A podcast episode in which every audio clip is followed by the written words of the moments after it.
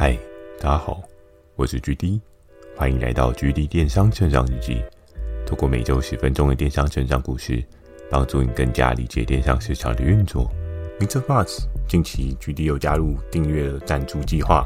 如果觉得 GD 的内容有帮助到你的朋友们，想要特别支持我的，也可以前往订阅赞助哦，支持我说出更多好的电商相关内容。如果有想要询问的电商相关问题，欢迎大家寄信到秒算的 mail，或是可以在留言板留言给我。Firstory 有推出新的语音留言功能，期待大家可以给我更多不同的建议。好的，我们正式进入今天的主题。今天这一集呢，要来聊到的是，是说 P 哥的救援。哈哈哎，这一集的话，有点算是下集哦。如果要找到上集的话呢，大家可以去看一下，前面有一集也是跟救援有关系的。那其实那一集呢，就是上集哦。那这一集下集呢，要聊到的是什么呢？P 哥他给了我什么样的救援呢？我们都知道，在这个游戏规则当中啊，常常都会有彼此厮杀的状态。也跟大家聊到的是说，你很难知道在你身边的人是敌人还是是朋友，因为故事的发展。往往都会超乎你的想象哦。每一次的竞争态势呢，打开的状况之下，你真的很难去知道说，哎，在你身边这个人是不是真正的是帮助你的？当然，痛过了第一次，就不会让自己再痛第二次。所以，如果这个你的同伴呢，后面曾经有补刀过你，下一次势必你就会稍微比较思考、比较防备一点哦。那回到 P 哥的这个救援呢？如果大家还有印象的话，在上一集有讲到的是 P 哥带我去拜访一个生鲜大佬，那那个生鲜大佬他因为跳了一个对应的产品领域哦，他从生鲜类别呢转往去做生活百货类别，因为有时候有钱就是可以任性，对不对？就是你想要做什么，有钱都可以做啊，对不对？在那个时候呢，因为我不确定这个神仙大佬之前跟 P 哥去讨论的状况哦。只不过确实，他也真的帮 P 哥拉了很多很多生活百货类的货，因为在那时候市场呢，可以做很多发展性的尝试嘛。那有尝试就有机会。在那一集一开始呢，大家聊到的是什么叫做清库存哦。有时候在电商当中啊，我觉得对很多的合作伙伴来讲，最痛苦的莫过于清库存这件事情哦。因为你可能这个东西站在你的对应的仓储有一定的时间，那你就会想说：哎，这个东西到底还要摆多久？我到底还要多久才能够看不到它哦？随着这个库存在你的仓储柜位摆越久呢，你就会越不想要看到它哦。这关于这一点，我也听过很多的合作伙伴有跟我分享过。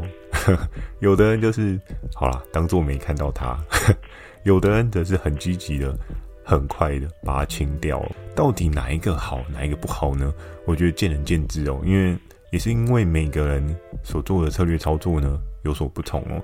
有的人愿意将这个库存等到它在发光的那一天，对不对？就像之前跟大家讲到的是说，市场需求总是会有一些变化嘛。可能今天这个东西消费者不买单，但并不代表一个月后、三个月后。还是说一年之后，这个产品不买单，因为市场的需求总是会有一些特别的变化哦。同样一个产品，它可以在家里做使用，那它是不是在外出的时候也可以做使用？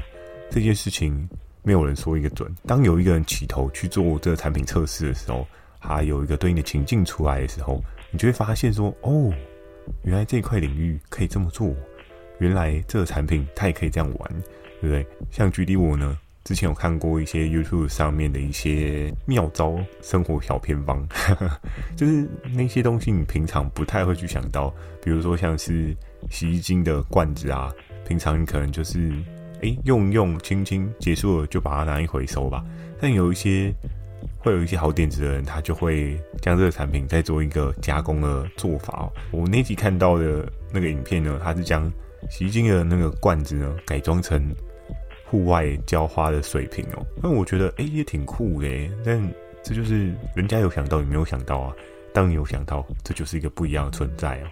回到这个清库存的状况，到底什么叫做清库存呢？对于库存货来讲的话，很多人的策略手法就是像我刚讲的那两面嘛。那我刚讲的再次发展产品的价值，这是一条路。那另外一条路呢，也是我相信很多人 都会走的这一条路哦。这条路是什么呢？哎呀，不管啊，老板跳楼大拍卖啊，反正清完我归位干净，什么都 OK 啦，对不对？所以在那个时候呢，这个神仙大佬跟皮哥，为什么皮哥会找我一起去呢？主要是他真的也让这个神仙大佬囤了很多的生活百货类品的货，不仅仅只是生活百货类品的货，还有对应其他类品的货。像是服饰啊，又或者是女性内衣啊、男性内衣啊这一些东西，因为在当时的市场呢是非常的澎湃汹涌的，各式各样奇奇怪怪的东西都突然卖，都突然可以跑起来，市场需求有被实有从实体转化成虚拟的现象哦，所以那时候由于 P 哥跟神仙大佬两个人沟通状况之下呢，可能对市场的态势稍微有一些没有抓准的状态。所以就有这个很沉重的库存哦，清库存，很多人都会有不同的清法哦。那比如说它的成本呢，一个单件的成本是啊一百块好了，那原本卖可能 maybe 是三百块，然后那他要清库存的时候，他会怎么做呢？多半我听过很多的合作伙伴他们来做的就是哦好，我就平抛换现金就好了，所以他们通常会直接压到一百块哦。在这样的状况之下呢，是不是真的一定会有人去？收你的货呢？诶，也还不一定诶。我之前还有听过另外一个同事的分享，他有讲到他之前曾经待过长长短，他说收这种库存的人更夸张的是，他直接跟你要求要打七折、打六折，甚至打对折哦。所以你的成本一百块呢，人家跟你收可能是五十块、六十块、七十块。诶，这样听起来感觉就哦，我到底在干嘛？对，这库存真的是一件。非常可怕的事情哦。我这些收库存的人，他勇于这么做呢？某种层面，我觉得他就是我讲的另外一个面向的人哦。他会等待世代时机，商品的价值重新回来的时候，再重新 double 上去做贩卖哦。可是他也因为这是别人的库存货，他得到了很好的成本哦。那这件事情呢，市场上面常常都是成本价格做一个彼此的制衡嘛。所以如果你有机会拿到更低的成本呢？你在市场上就有一个更强的竞争力嘛。当然，其他包装的那些价值呢，就是你需要再额外去做学习。但你购入成本有相对低的话，你也是有一定的强度哦。所以在那个时候呢，我还记得我跟皮哥去拜访这个神仙大佬，我们在聊天过程中呢，他只跟皮哥讲说：“哎呀，这些贵位我拿来卖海鲜啊，拿来卖那些肉品啊，其实回转跟销售。”跟整个收益的状况会更好啊，所以我现在不想玩这一盘了，反正我们就是清掉就好了。那在那个时候呢，那一集有跟大家聊到神仙大佬的手下助理哦，带我们去晃了一圈嘛。当然，我跟 P 哥我们也选了一些东西，然后他们就帮我们做一个打包。诶，是包菜的概念吗？呃，不是，因为之前有跟大家聊到说，就我们会会需要 sample QC 嘛，所以这些东西就是包一包。然后他的助理会寄到公司去做我们提案的备品哦。好，既然在上一次这样的状况之下呢，我跟 P 哥满载而归，带了很多东西回来。那我相信很多人都会很好奇的是说，诶，那你是不是业绩就喷发了，对不对？你既然拿到这么便宜的产品，拿到这么厉害的商品，它就会跑得还不错。然后，所以在那时候呢，我跟平哥回来的时候，我们就开始很认真的去提对应的案子哦。我记得神仙大佬偷偷给我们的案件大概 maybe 有个，嗯，两个人均分的话，可能一个人大概有个二三十件吧。在那个时候，之前有跟大家讲到连大帅的 target，他希望每一个人都至少每天就有八张的提案数。那在这个时候呢，因为我过往的提案数也没有到非常的充足，那 P 哥就不用讲，P 哥的火药库一直都很猛，他的合约永远是提不完的状态哦，跟我们真的是差很多。所以那时候呢，我确实有补了一小批的小小的弹药哦，但这一个东西呢，在贩售的过程中呢，确实有稍微帮助到我，但帮助的程度是怎么样呢？像之前有跟大家聊到的是一些比较厉害的档次，它是。动辄就是数十万的那种销售水准，甚至可以媲美到三四十万，再更高一些都有可能哦。可是，在这清库存的弹药救援的过程当中呢，业绩有大爆发吗？嗯，老实告诉大家，并没有。因为你要思考的是说，这些库存货它为什么会成为一个库存货？有很大的可能性是因为市场上面的需求已经饱和，又或者是市场上面的需求已经大幅的被满足了。所以在当时，P 哥他说跟这个合作伙伴神仙大佬他们所讨论的时候呢，很有可能在跟的风已经是人家的第二波了。我们都知道市场每个商品都所谓的成长、成熟跟衰败期三个 level，对方正在成长期的时候，很开心的收钱的时候。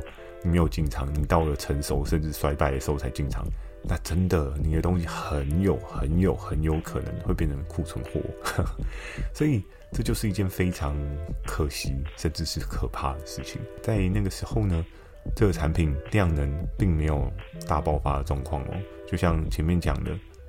厉害的档是十几万，但这样的产品呢，它在当时呢就只给我两三千的销售水准哦。但两三千的销售水准呢，二三十档也不少呢，对不对？就是有点像是捡零钱的概念，捡一捡也会有个四五万啊，不无小补嘛。那在那个时候呢，库存货的销售它还有一个问题哦，就是既然它是库存货，就算你卖得好，老板也不补货了。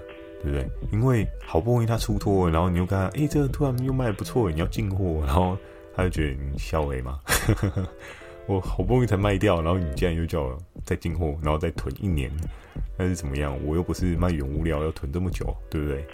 所以在那个时候呢，业绩没有大爆发，除了这个产品，它市场上面需求已经饱和了。再来一个是库存货，之所以为库存货，它的货量也不会太过充足哦。那个时候呢，确实我的业绩就没有很大爆发。最后这一点呢，一点星星之火我没有想到，这个我是要特别提出一个对应的案例哦。因为在那个时候呢，我就很快速的将这个生鲜大佬所有的合约去做一个送出的动作。送出之后，二三十支品相当中呢。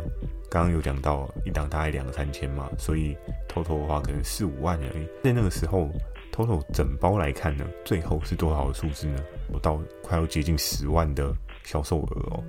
那很多人就会想说，哎，GD 是不错哦，踩到什么顺风顺水的东西，然后让这个火燃起来了嘛。这一件事情呢，我也要跟大家做一个简单的说明哦，就有点像是乱拳打死老师傅。Johnson 之前的那一招，就是他各式各样的品相都做一个提案的动作，所以在那时候我还傻的状况之下呢，熊熊有发现神仙大佬他手上给我的这三十支品相，其中有一支稍微市场的燃烧状况还没有这么的完全，就有点像是快要熄灭的蜡烛哦，它可能是在成长跟成熟期的交界点，所以它在。上去市场的时候呢，还是有一定的市场需求。这个品相，我印象中它是亲子类的东西哦，有点像是那种玩具啊，还是积木什么之类的那一类的品相呢。当时市场的需求也还不错，做的人其实并不多，所以我那时候上线的时候，我记得单档月末差不多快有三万哦。你要想的是非常有趣的一件事情，我贴三十支品相，二十九支都只有两三千，这一支。就将近有三万左右的水准，诶，想想其实真的也还不错。有时候在电商市场上面啊，我觉得每个人对于商品的敏感度都是透过不断不断的试错练习，然后提案测试这个商品在这个市场上面的水温。测试久了之后呢，多半都会有自己的一套找品逻辑哦。我知道在现在的市场上面有很多人有各式各样不同的找品逻辑，我觉得这些找品逻辑呢，都有它好的地方，都有它可以学习的地方。但我觉得更重要的事情是，你需要找出的是属于你自己的找品逻辑，因为就像之前有跟大家聊到的是说啊。每个人资金 base 都不一样，每个人起手牌都不一样，每个人有的团队都不一样哦，所以真的要去思考的是说，诶，那到底是什么样的招聘策略才是对你自己最好哦？我们常常都会去听一些什么百万级啊，甚至千万级的电商卖家他们的一些策略哦，可是你要思考的是说，人家有一千万啊，你只有一千块啊。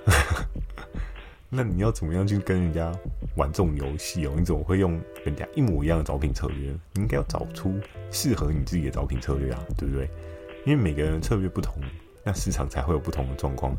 如果你都已经知道这个千万级的玩家他是这样玩的，那你还跟他用同样的招式，还是你后面有个富爸爸？可能我不知道，那我就无话可说嘛。可是如果没有的话，你应该要去思考的是：哎，那他的这个方法是这样子，那我有没有什么样的方法可以做一些改变？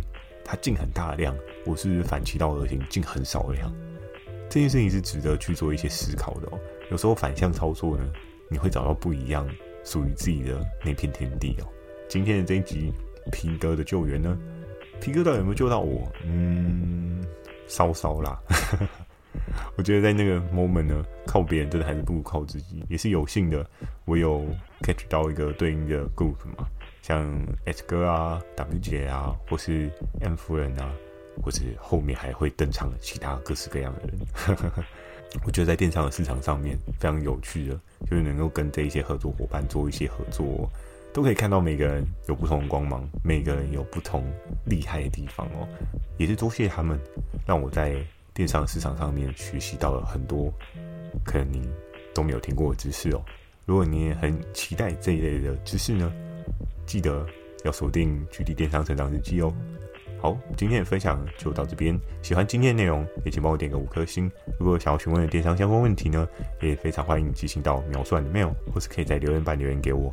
First Story 有推出新的语音留言功能，期待大家可以给我更多不同的建议。好的，今天这一集的问题是什么呢？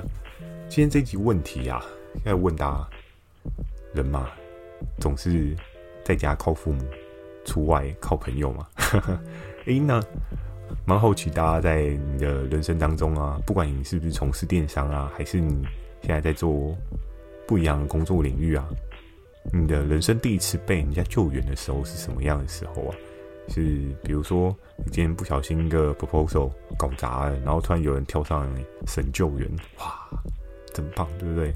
还好有一个救星，有一个超人啊，对不对？虽然当时皮哥对我来讲并不是一个超人般的存在，但他也确实。对我实施了这个救援计划哦，虽然棒不多啊，但不无小补嘛，对不对？这是一个良好并且友善的互动嘛，人间有爱是吗？嗯，虽然我对他也没有到很有爱啊。好的，非常期待大家的分享哦。那我在 Facebook 跟 IG 也会不定期的分享一些电商小知识给大家，接着锁定每周二跟每周四晚上十点的《GD 电商成长日记》。祝大家有个美梦，大家晚安。